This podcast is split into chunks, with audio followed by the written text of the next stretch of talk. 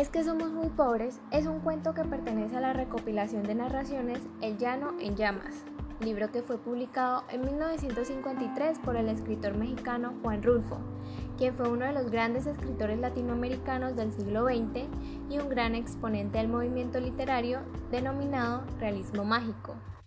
Este cuento relata cómo una humilde familia campesina se ve afectada por la dureza de la naturaleza al caer una gran tormenta sobre el lugar donde viven provocando así el desborde de un río cercano.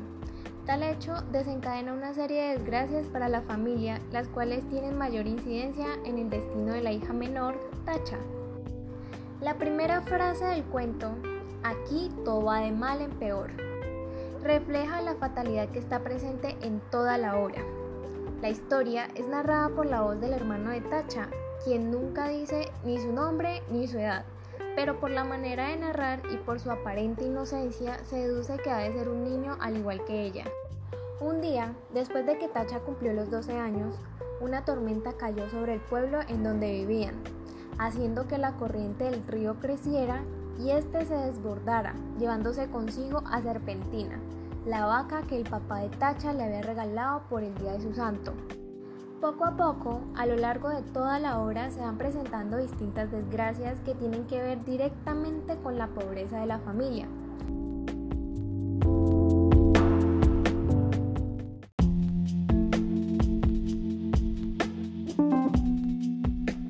La pérdida de la vaca no solo tiene efectos sobre lo económico, sino también sobre lo moral, ámbitos que en la obra están estrechamente unidos. Se puede observar que la pobreza extrema incide en la moral de modo que condiciona la toma de decisiones.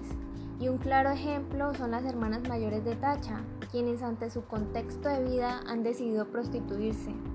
Observamos entonces que para los padres de Tacha, la vaca, más que un simple patrimonio que pudiera conseguirle un buen marido, es una manera de alejarla de las decisiones que sus hermanas tomaron, y eso se puede observar cuando el narrador relata lo siguiente porque mi papá con muchos trabajos había conseguido a la serpentina desde que era una vaquilla para dársela a mi hermana con el fin de que ella tuviera un capitalito y no se fuera a ir de piruja como lo hicieron mis otras dos hermanas, las más grandes.